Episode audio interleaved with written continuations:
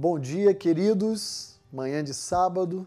Eu espero que ao longo dessa semana você tenha aprendido mais algumas verdades no livro de Provérbios que nos ensinam a saber viver a nossa vida aqui na Terra. Hoje eu queria, caminhando para o final da nossa série, compartilhar um último texto com cada um daqueles que têm nos acompanhado, que se encontra em Provérbios capítulo 12, versículo 25. E esse é um texto que é muito atual para nós, porque ele vai trabalhar o tema ansiedade.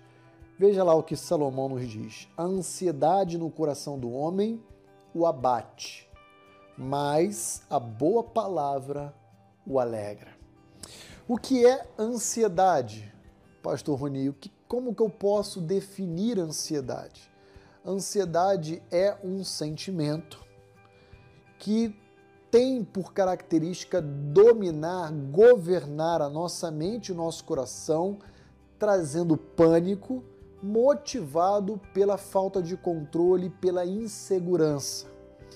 De forma que se você tem algum tipo de temor, esse temor ele é amplificado e isso vai drenando a sua alegria, a sua energia, de forma que, como diz Salomão, essa ansiedade, ao chegar ao coração do homem, leva ele ao abatimento, à tristeza, ao desânimo.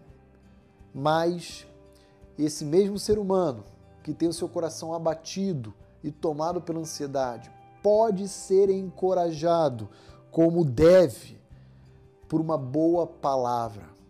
E essa palavra não é outra senão a palavra de Deus, a palavra de esperança, uma palavra viva, eficaz, uma palavra que ah, restaura a alma, uma palavra que levanta o homem do pó.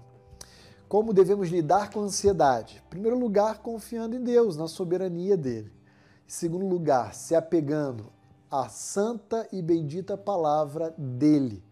Como diz o salmista no Salmo 19, essa Santa e bendita palavra restaura a alma, renova as nossas forças, revigora o nosso vigor e é assim que nós devemos enfrentar.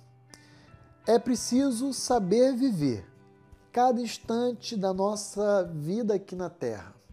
E como devemos viver essa vida? Caracterizado por boas palavras, pela palavra de Deus, pela palavra de Cristo.